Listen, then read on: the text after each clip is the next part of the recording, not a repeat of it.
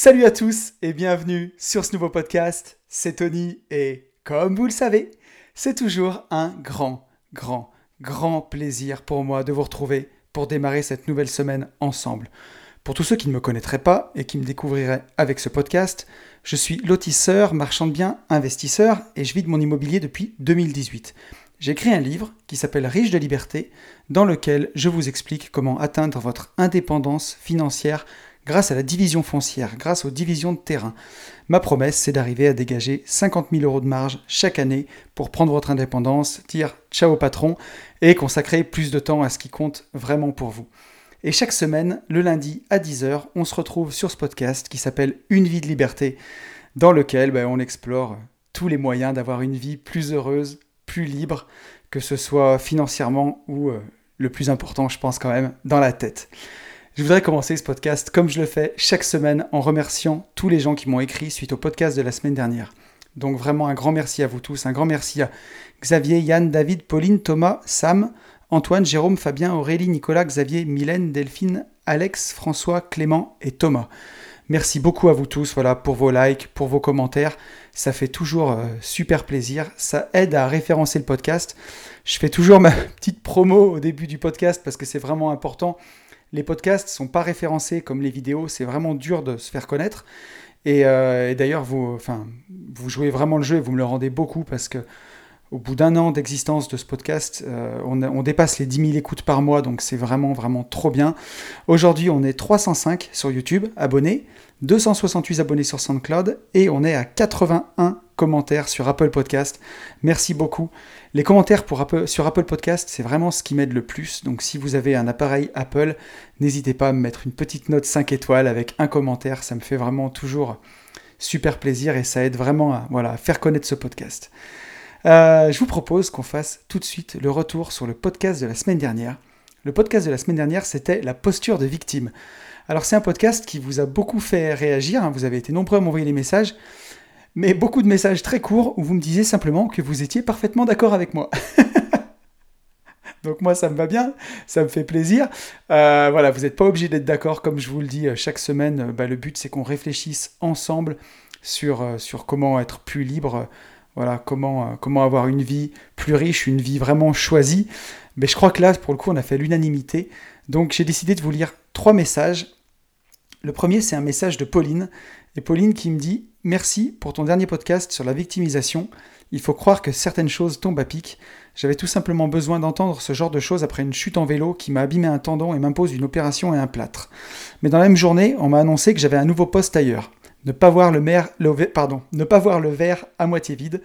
Merci car ce soir j'ai une belle énergie.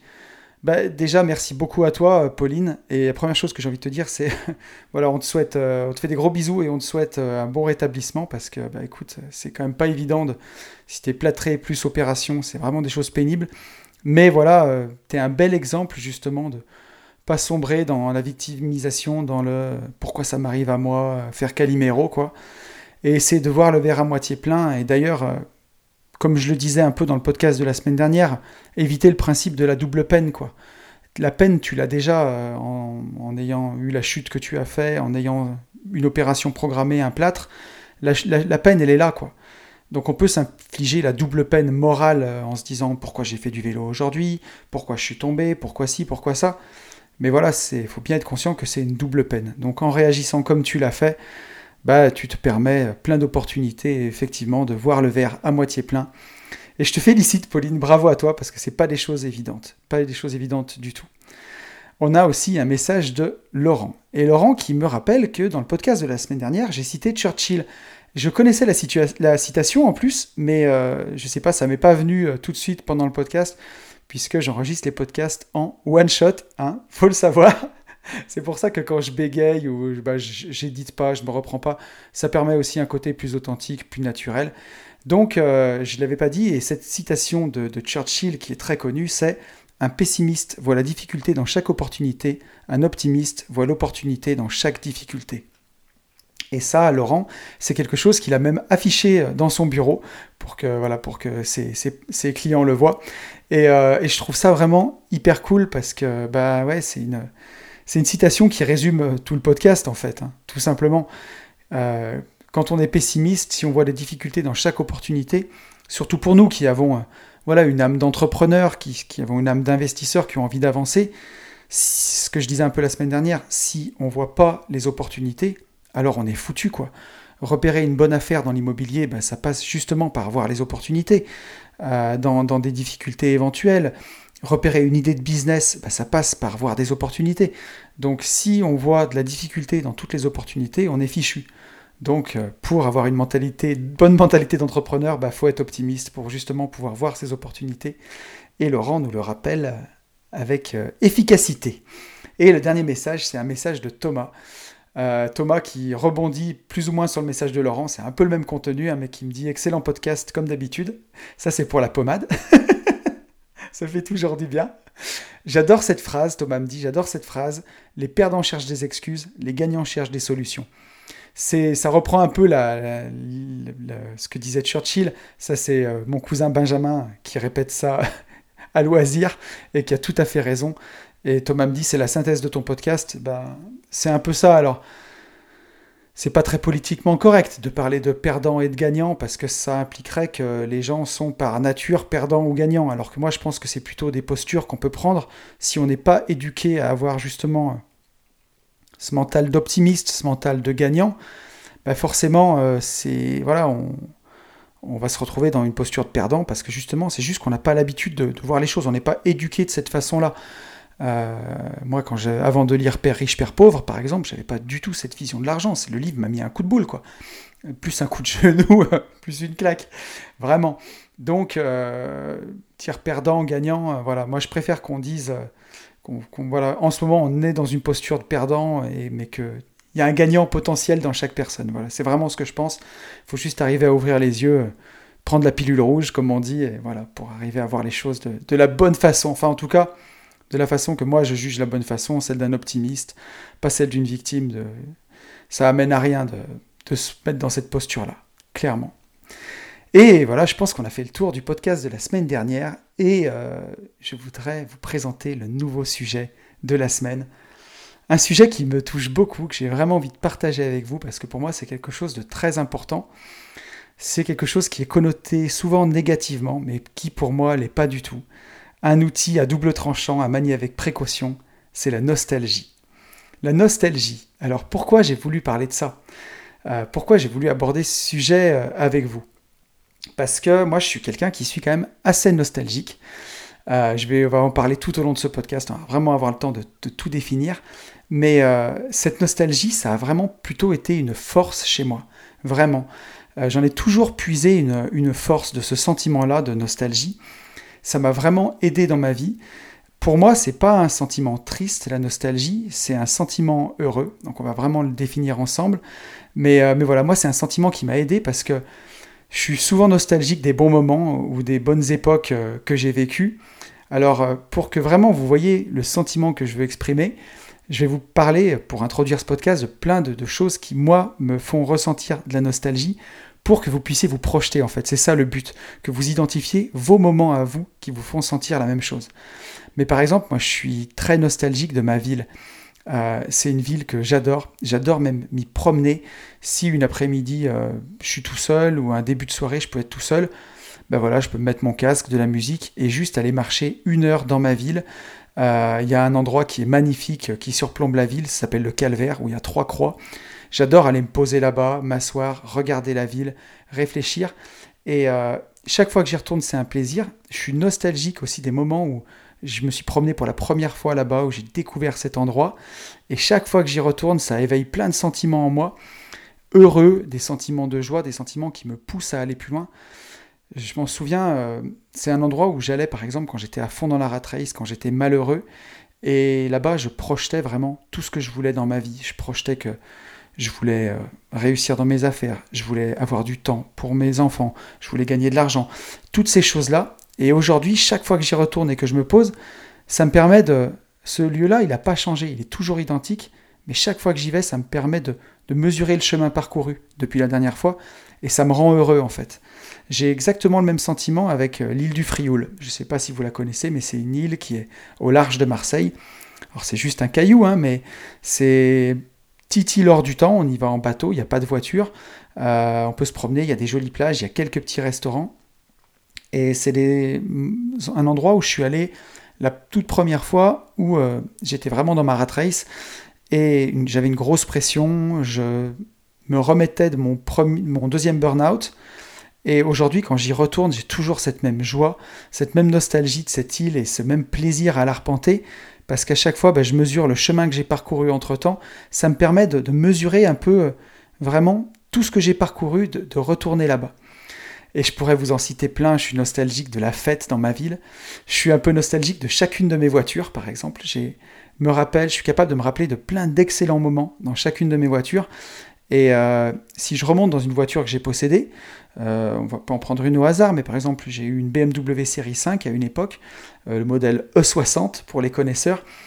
Et chaque fois que j'ai l'occasion, si j'ai un copain qui en a une ou quelqu'un que je connais, de monter dedans, ça me rappelle plein de souvenirs qui remontent. Et pour moi, c'est une situation, une, comment dirais-je, un moment très agréable de me rappeler de ces souvenirs-là parce que voilà, ça me permet de, pareil, bah, de mesurer le chemin que j'ai parcouru et de faire remonter euh, bah, plein de moments heureux. J'ai la nostalgie de ma passion pour la musculation, par exemple. Alors aujourd'hui, je pratique le crossfit, je pratique plus du tout la musculation de, la même façon, parce que j'ai eu des hernies cervicales, enfin, c'est pas le sujet du podcast. Mais à l'époque où j'ai découvert la muscu, euh, c'était quand j'étais en école d'ingénieur, j'avais beaucoup grossi euh, parce que je faisais que bosser, puis je m'alimentais très très mal. J'ai d'abord découvert la boxe et après j'ai découvert la muscu. Et autant j'aimais la boxe, autant la muscu, ça a été vraiment une, méga passion. Je me suis passionné pour l'alimentation, pour l'entraînement, pour tout ça. Et euh, aujourd'hui, je repratiquerai plus jamais la muscu comme je la pratiquais à l'époque parce que j'étais vraiment un intégriste. Mais euh, j'ai vraiment une tendresse et une nostalgie pour euh, le, trajet que je faisais pour aller jusqu'à la salle, avec ma petite protéine en poudre dans mon shaker et tout ça. Et ça me rappelle toujours des bons moments quand je pense à tout ça. Et voilà, donc j'espère que en vous décrivant un petit peu tous ces moments, vous, euh, vous arrivez à voir de quoi je veux parler aujourd'hui. C'est vraiment le but hein, que je vous décrive ça, parce que concrètement, les, les choses pour lesquelles moi je suis nostalgique, c'est pas les mêmes que pour vous, mais c'est vraiment pour que vous arriviez à, voir ce que je veux exprimer aujourd'hui. Et moi, j'ai jamais ressenti ça comme un handicap, comme euh, vivre dans le passé, par exemple, ou toutes ces choses-là, pas du tout. Euh, ou que ça me fasse ressentir de la tristesse, parce que c'était tous des moments heureux, mais qui sont passés, ou même des regrets. Moi, j'ai toujours vu ça comme une force, parce que ça m'a toujours poussé bah, à créer de nouveaux moments pour lesquels je serai nostalgique plus tard. Mais là, je spoil un peu la fin du podcast, et euh, c'est ce dont on va parler tout au long de cet épisode. Et euh, pour rendre à César ce qui est à César, vous m'excusez, je bois un tout petit coup.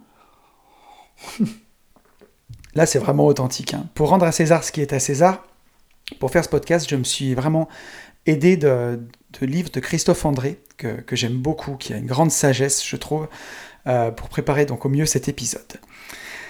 Quelle est la définition de la nostalgie? On va toujours commencer par définir le mot. Donc quand on va voir dans le Larousse, la nostalgie, ça vient du latin scientifique nostalgia, du grec nostos, qui veut dire retour, et algos, douleur. C'est pas très engageant hein, tout de suite comme ça. Le retour de la douleur, la nostalgie. Puisque ça voudrait, ça impliquerait que dans le terme, penser au passé nous ferait ressurgir de la douleur, de la tristesse en fait. Et la nostalgie, à l'époque, quand ce, terme a été, a été créé, c'était aussi appelé le mal du pays. Et ça, on le voit dans la définition de Wikipédia, que je suis allé trouver. Et Wikipédia nous dit La nostalgie est un sentiment de regret des temps passés, ou de lieux disparus ou devenus lointains, auxquels on associe des sensations agréables, souvent a posteriori. Ce manque est souvent provoqué par la perte ou le rappel d'un de ces éléments passés, les deux éléments les plus fréquents étant l'éloignement spatial et le vieillissement qui représente un éloignement temporel. Donc voilà, d'après Wikipédia, on est nostalgique si on est loin de son pays, éloignement spatial, ou en vieillissant en fait, puisque ben, on est éloigné temporellement de nos souvenirs. Voilà. Ce mot nostalgie, il est entré dans le dictionnaire de l'Académie française en 1835, donc c'est un mot qui est très récent quand même. Euh, et la définition de ce mot, c'est maladie causée par un désir violent de retourner dans sa patrie. Donc là, on le voit, c'était vraiment la définition de mal du pays. Et on voit bien cette notion-là, hein, que la nostalgie, ce mot, il est apparu avec les, premiers émigrés, en fait, qui, ont, qui sont partis de leur pays, qui sont allés vivre dans un pays lointain, et qui, avec le temps, avait le mal du pays. Ce mot vient, vient de là, en fait. La nostalgie, ça vient du mal du pays. Et aujourd'hui, c'est un mot qui a évolué. La nostalgie, aujourd'hui, c'est un sentiment de manque du passé, de ce qui a été vécu, tout simplement. Euh, le sens du mot a évolué avec le temps. Euh, Christophe André, lui, définit ça de cette façon, et je trouve ça très poétique. C'est la nostalgie, c'est le bonheur d'avoir vécu un moment, mélangé à la tristesse que ce moment-là soit passé. Voilà. Donc, euh, je trouve que c'est une belle définition, puisque pour tous les exemples que je vous ai donnés tout à l'heure, c'est vrai que dans ces moments-là, dans ma nostalgie, il y a une petite part de, mélancolie, de tristesse que ces moments-là soient passés, parce que c'était des moments heureux. Mais comme je suis aussi heureux dans ma vie actuelle, bah ça me rend pas triste en fait. C'est pas comme si aujourd'hui j'avais une vie pourrie et qu'avant c'était bien. Et en dénouant la plotte de laine, on va voir un petit peu comment, comment on organise tout ça. La question que je me suis posée après, c'est euh, pourquoi en fait? Pourquoi est-ce qu'on est nostalgique? Pourquoi euh, D'où ça vient en fait la nostalgie? Et figurez-vous que dans mes recherches, je ne suis pas vraiment arrivé à trouver s'il y a un besoin physiologique, euh, une fonction à la nostalgie. Mais ce que j'ai surtout découvert, c'est que la nostalgie, elle faisait vraiment partie de chacun et qu'elle était naturelle. Et en fait, à l'issue de ce podcast, je pense vraiment qu'on est nostalgique parce que justement c'est utile et qu'au final ça nous aide à nous sentir bien. Alors je l'ai dit un petit peu au début du podcast, on le verra, c'est une arme à double tranchant, suivant comment on s'en sert, mais si on s'en sert de la bonne façon, en fait c'est quelque chose qui nous fait nous sentir bien. la première grande figure de la nostalgie, ça a été euh, Ulysse hein, dans, dans l'Odyssée, puisque Ulysse il est parti faire la guerre pendant dix ans, et les dix ans en se languissant de son pays, et les dix ans qui ont suivi, il a retardé, retardé son retour, en fait, comme s'il allait, euh, en se languissant, comme s'il savourait, en fait, le moment où il allait retrouver son pays. Presque un peu comme s'il avait idéalisé son pays et que, voilà, il, il avait presque peur de le retrouver, en fait. Mais c'est la première figure de la nostalgie. Ensuite, le premier poème, c'est Joachim du Belay, dans les années 1500, qui a, fait le premier poème à la nostalgie qui s'appelle Heureux qui comme Ulysse. Si vous voulez, vous pourrez aller chercher, c'est un beau poème. Et d'ailleurs, Brassens l'a repris dans sa chanson Heureux qui comme Ulysse, ça fait un beau voyage. Euh, donc voilà, donc on voit déjà Joachim du Belay en 1500 qui cite la première figure de la nostalgie. Et dans la littérature, ça a suivi. On a par exemple, ce qui est très célèbre, c'est la Madeleine de Proust. Euh, Proust qui, nous dit dans un très long texte, il nous décrit en fait les madeleines de son enfance et à quel point elles étaient bonnes et ça lui rappelle plein de bons moments et juste une petite madeleine lui rappelle énormément énormément de souvenirs de son enfance.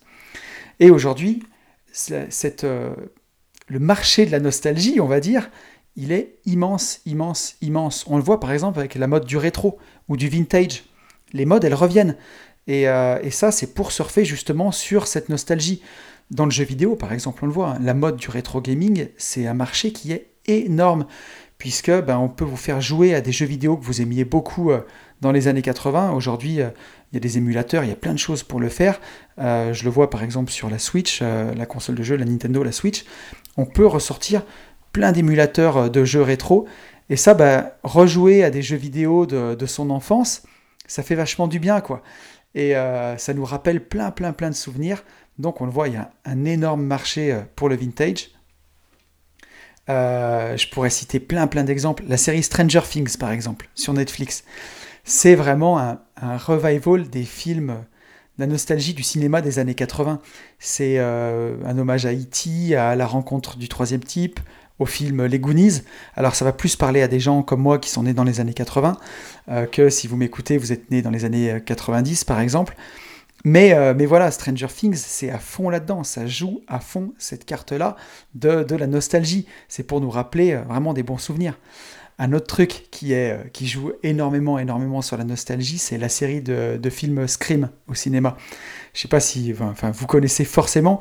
Je crois que le premier est sorti en 96, moi j'avais 15 ans.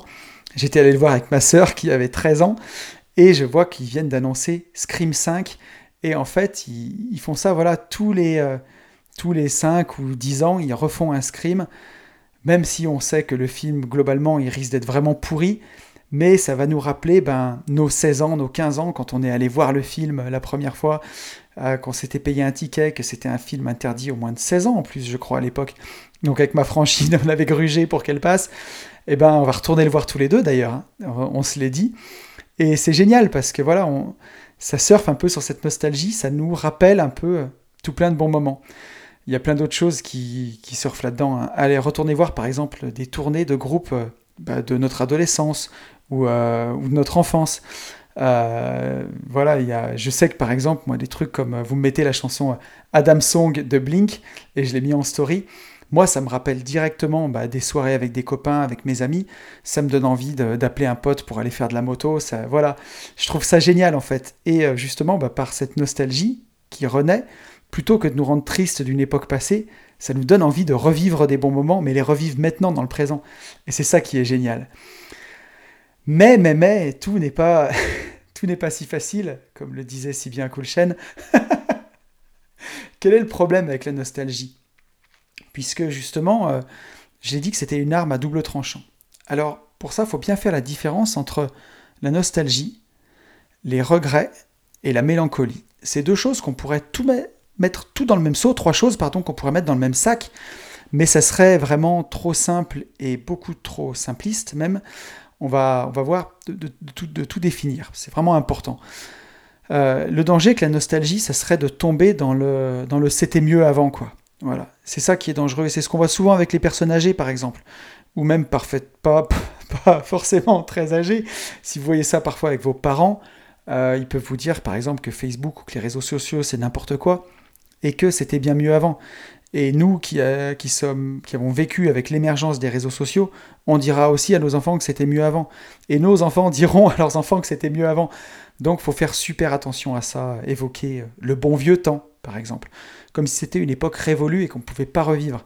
Et ça, c'est vraiment la chose à laquelle il faut faire super attention, parce que le bon vieux temps, c'est, c'est juste aujourd'hui et maintenant, quoi. La nostalgie, elle doit nous servir à nous rappeler de souvenirs passés heureux pour nous dire que c'est hyper urgent dans le, présent de créer de nouveaux souvenirs heureux. Euh, c'est ça qui est important. On l'a vu dans le podcast de l'urgence de vivre, quoi. On n'a pas le temps. on n'a pas le temps. Et donc parler du bon vieux temps, c'est trop triste, quoi, ou de la belle époque, où c'était mieux avant. On voit que d'un point de vue médical, la nostalgie, aujourd'hui, alors plus vraiment aujourd'hui, mais jusqu'à il y a très peu, elle était de plus en plus prise en compte comme un symptôme possible de dépression ou d'anxiété. Euh, voilà, donc euh, à ne pas confondre avec les regrets. Les regrets, c'est du mécontentement ou du chagrin de ne pas avoir fait des choses dans le passé des regrets. Quand on regrette quelque chose, on va regretter quelque chose qu'on n'a pas fait. Alors que quand on, a de la nostalgie, on va peut-être regretter une époque qu'on a vécue, des choses qu'on a faites. Donc déjà là, on voit qu'il y a quelque chose de fondamentalement différent. Il vaut bien mieux être nostalgique qu'avoir des regrets. Si vous êtes nostalgique, ça veut dire qu'au moins, voilà, vous avez vécu des moments heureux, ils sont acquis, ils sont stockés dans votre mémoire. Vous pouvez les ressortir à loisir pour vous faire du bien. Euh, ils sont là. Si vous avez des regrets, c'est vraiment une chose différente. Donc à ne pas confondre avec des regrets. Les regrets, c'est à part. Par contre, d'après la médecine, on peut avoir une forme plus poussée de la nostalgie, qui est la mélancolie. La mélancolie, ce serait la nostalgie 2.0, quoi.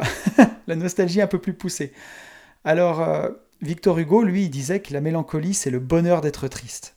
Ça, je trouve ça vraiment très très beau parce que dans la mélancolie, il y a aussi, euh, il y a aussi quelque chose de, bah, de magique, un peu, en tout cas de mon point de vue, de poétique, en tout cas. Et Victor Hugo nous le, transcrit très très bien en disant que la mélancolie, c'est le bonheur d'être triste, je trouve. Et aujourd'hui, la mélancolie, c'est pas du tout vu comme ça. C'est synonyme de dépression, en fait. Aujourd'hui, on réduit la mélancolie à un état dépressif. Et dans la pensée antique, c'était pas du tout le cas. Si on prend par exemple euh, Hippocrate, donc Hippocrate c'est 400 avant Jésus-Christ environ, la mélancolie elle avait une signification complètement différente de celle qui était euh, euh, et, en particulier par la psychanalyse, la mélancolie c'était considéré comme une source de génie à l'époque. Donc si vous étiez quelqu'un de mélancolique, c'était vraiment une source de génie et même de folie qui vous provoquait une tristesse en fait. mais c'était pas réduit comme aujourd'hui à une simple pathologie, à de la tristesse ou je sais pas, à du dégoût de la vie par exemple.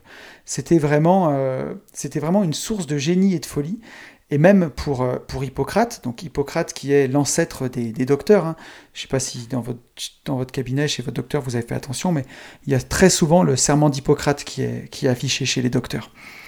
Euh, aujourd'hui, enfin, dans le sens antique, donc dans le sens d'Hippocrate, la mélancolie, c'est quelque chose qui permettait de vivre le deuil, c'est quelque chose qui permettait de le dépasser et même de trouver un sens à la vie, carrément. Donc en, d'autres termes, c'était ce passage, c'était un, temps de crise, mais ça aboutissait pas toujours à un résultat négatif. Et ça, c'était fantastique, je trouve, parce que voilà, pour eux, quelqu'un qui était mélancolique, c'était quelqu'un plutôt qui était dans une phase de, ouais, de génie ou de folie, et ça allait lui, lui permettre à terme en, passant cette crise, en fait, de se dépasser et même carrément de trouver un sens à sa vie. Et moi, c'est quelque chose que j'ai carrément expérimenté, et je peux le dire clairement, puisque quand j'ai fait mon, mon burn-out, quand j'ai vraiment, vraiment touché le fond, alors je ne sais pas si j'ai exprimé de la nostalgie, euh, en tout cas, ça c'était pas du tout de la nostalgie, c'était plutôt presque une forme de dépression, mais si on peut apparenter ça à de la mélancolie, en tout cas, de se dire que voilà, j'avais un état vraiment très, très triste quoi à l'époque, ben, vraiment quand j'ai touché le fond quoi, c'est là où j'ai trouvé entre guillemets le sens de ma vie quoi, qui était la liberté, qui était de, passer du temps en famille, de créer des projets qui me tiennent à cœur, voilà. Et euh, ben, justement, c'est de toucher le fond, ça m'a permis d'en tirer une force et de rebondir. Donc euh, je serais euh, je serais moins comment dirais-je moins, moins méchant, en tout cas moins catégorique, voilà, avec la mélancolie. Je pense qu'il euh, faut faire attention, pas que ça vire à la dépression, mais on peut vraiment, en allant parfois au fond des choses, quoi, du malheur, en ressortir grandi. Je ne sais pas comment l'expliquer, mais euh, parfois il vaut, je pense sincèrement que il vaut mieux vivre du malheur intérieur, vivre un burn-out, un peu comme j'ai vécu, où on expérimente une profonde tristesse, où vraiment on va vider le sac, quoi. On va jusqu'au bout de là où on peut aller pour en ressortir grandi. C'est comme une nouvelle naissance en fait. Et, euh, et, là, on peut se dépasser et trouver un sens à sa vie, plutôt que d'avoir une vie plate et morne, sans grande tristesse, mais sans grande joie, quoi. Voilà. Je pense que c'est pire, c'est encore pire que d'avoir un moment très difficile pour après euh, des moments de bonheur. Vraiment.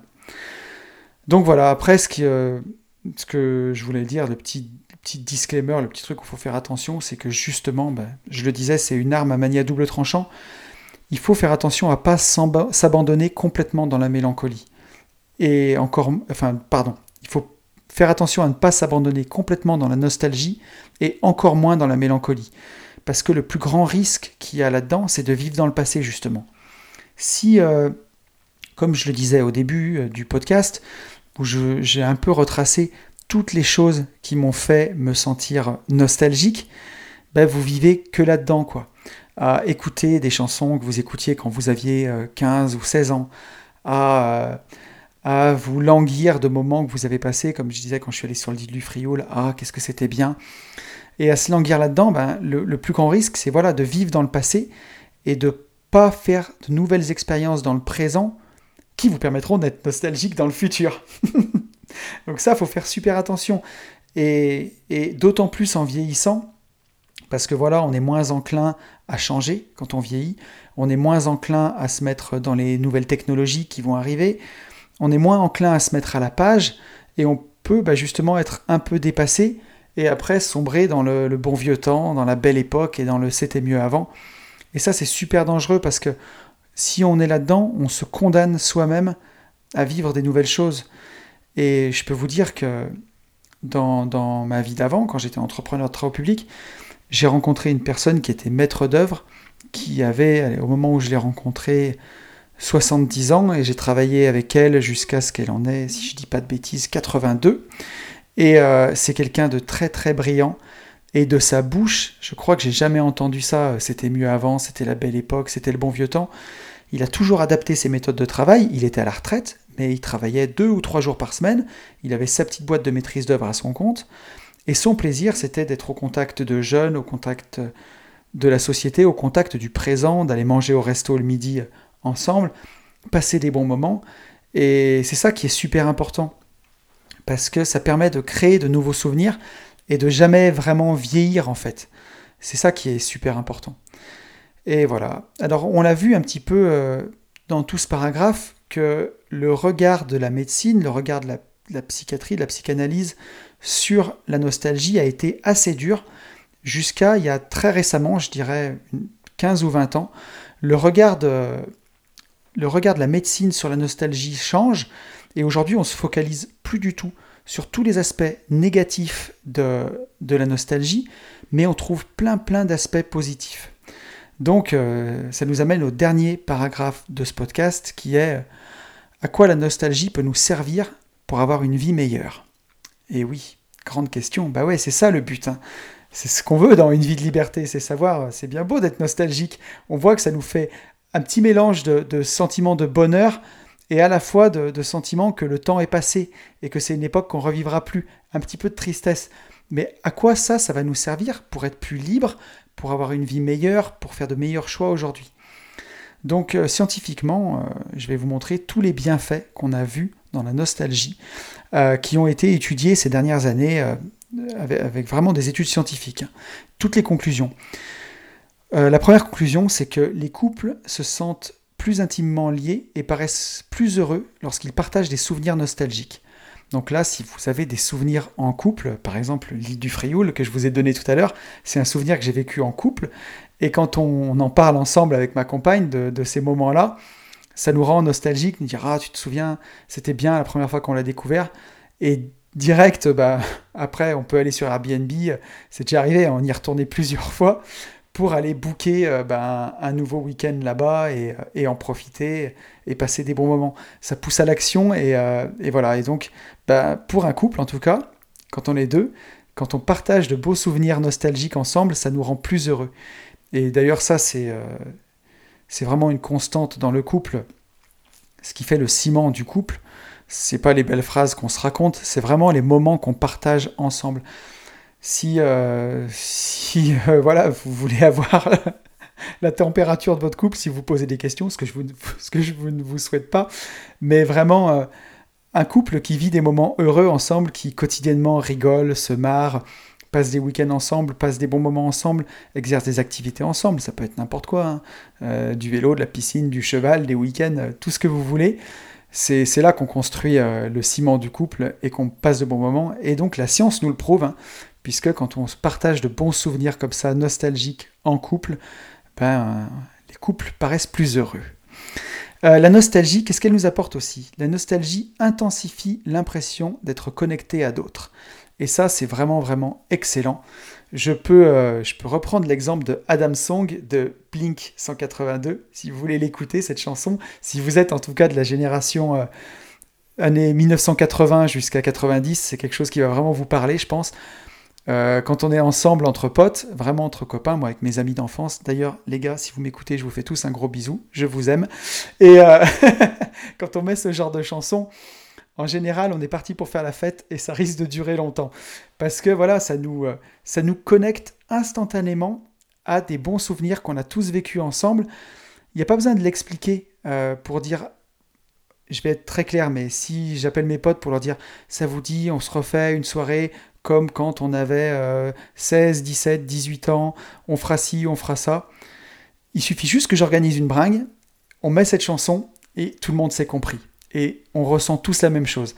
Donc la nostalgie, cette nostalgie-là, elle va intensifier notre impression d'être connecté entre nous. Et ça, c'est ultra, ultra puissant, quoi.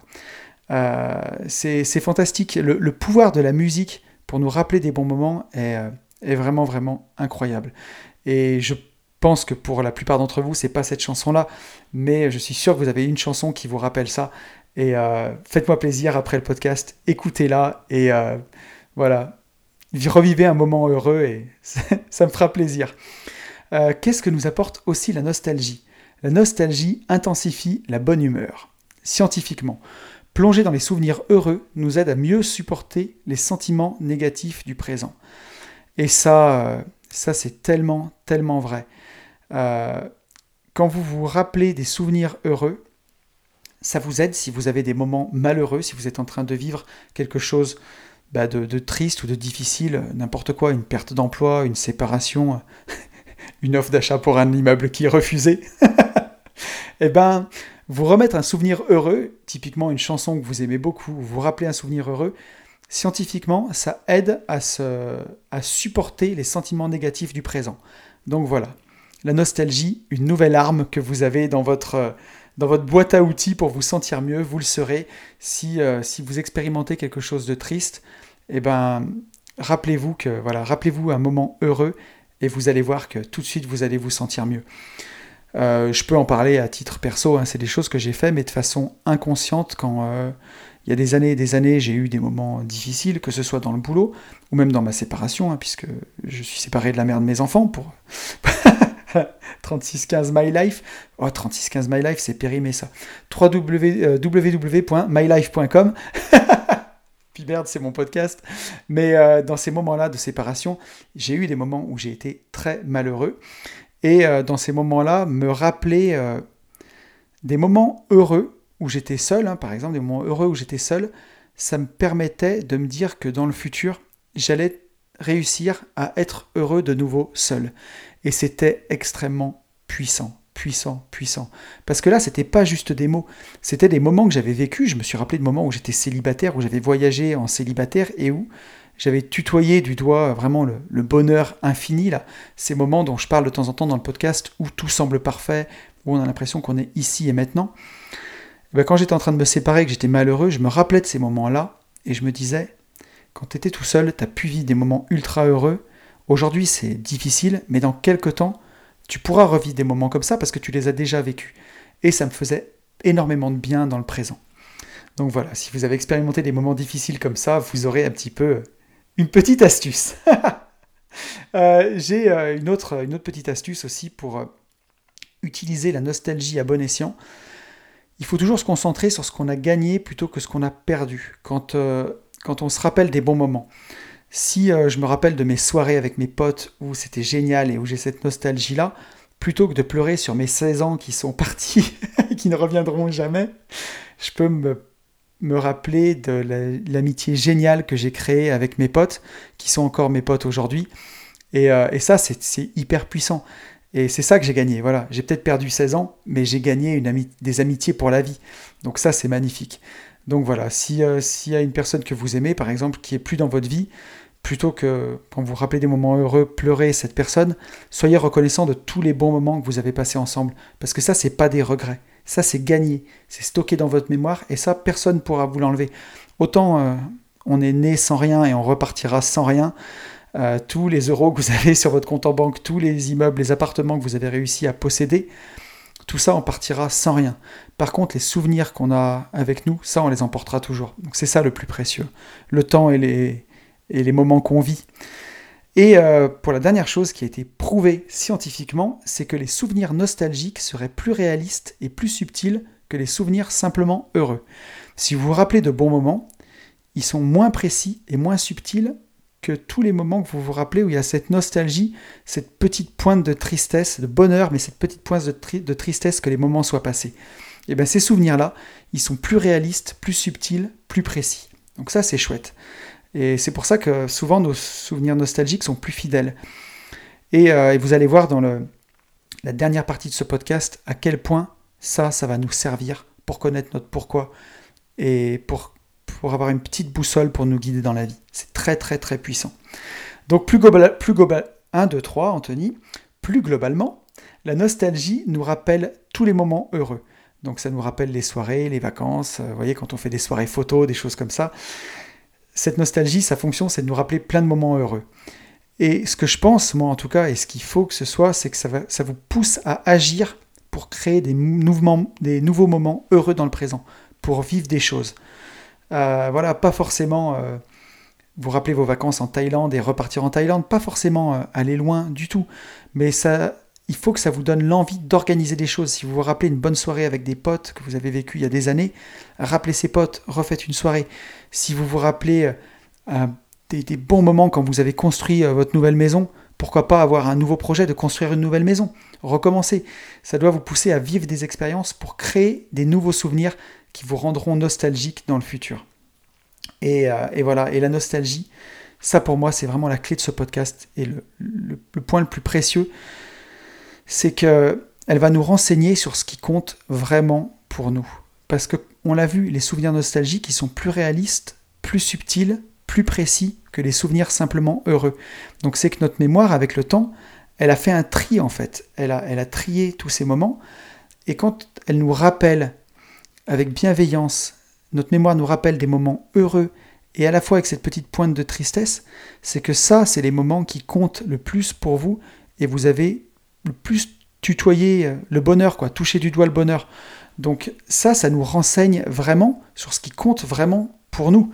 Donc si vous avez envie de définir votre pourquoi, rappelez-vous toutes les choses qui vous rendent nostalgique, notez-les, et en faisant votre petite tambouille, en essayant de repérer ce qui en ressort, ça vous aidera pour aiguiller votre présent aujourd'hui. Vers quoi aller pour être heureux, quoi. Et ça, c'est vraiment, vraiment hyper puissant. La nostalgie, elle peut vraiment nous aider pour les questions existentielles, quoi. Vraiment, euh, euh, qui suis-je euh, Pourquoi je suis sur Terre Quel est mon but Quel est mon pourquoi Parce que cette nostalgie, elle nous donne confiance en nous, elle permet de nous concentrer sur nos accomplissements. On va être nostalgique des choses qu'on a réussies. Et sur toutes ces choses-là, bah, c'est génial parce que en vous rappelant toutes ces choses, vous allez voir tout ce que vous avez accompli dans la vie. Ça va vous donner vraiment confiance. Et pour toutes les questions du, pourquoi, bah, c'est la confiance en soi, c'est énorme. Quoi. Ça nous donne vraiment une boussole pour savoir où on va.